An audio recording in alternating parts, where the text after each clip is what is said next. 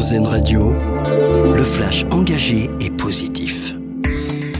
Un sommet pour encadrer l'intelligence artificielle. Il est organisé cette semaine par le Premier ministre britannique Rishi Sunak. Il réunit dirigeants, politiques, chercheurs et représentants de la technologie à Londres. L'objectif, c'est de réussir à obtenir une première déclaration internationale sur la nature des risques de l'intelligence artificielle et de proposer la mise sur pied d'un groupe d'experts internationaux inspiré du modèle du GIEC sur le climat.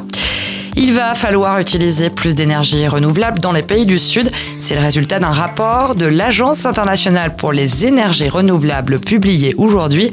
Elles doivent progresser plus rapidement dans les pays en développement pour limiter le réchauffement mondial à 1,5 degré. En 2024, la liberté des femmes de recourir à l'IVG sera irréversible. L'annonce hier d'Emmanuel Macron. Le président de la République va déposer un projet de loi pour inscrire le droit à l'IVG dans la Constitution.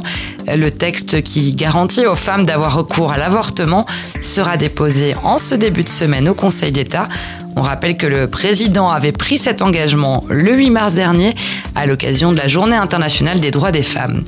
Gagner 20 000 euros par mois pendant 30 ans, c'est le nouveau gain que propose la Française des Jeux grâce à son jeu Eurodreams, un jeu créé en collaboration avec les 8 autres loteries européennes.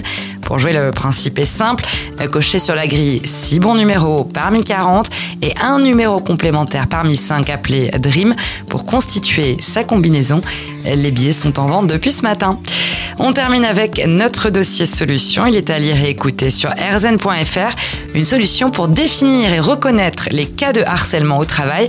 Les autrices expertes en gestion de crise Marie Donzel et Charlotte Ringrave publient un guide pour analyser, agir et prévenir.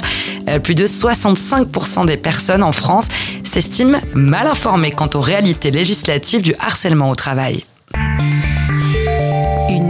De l'actualité. C'était le flash engagé et positif d'Airzen Radio.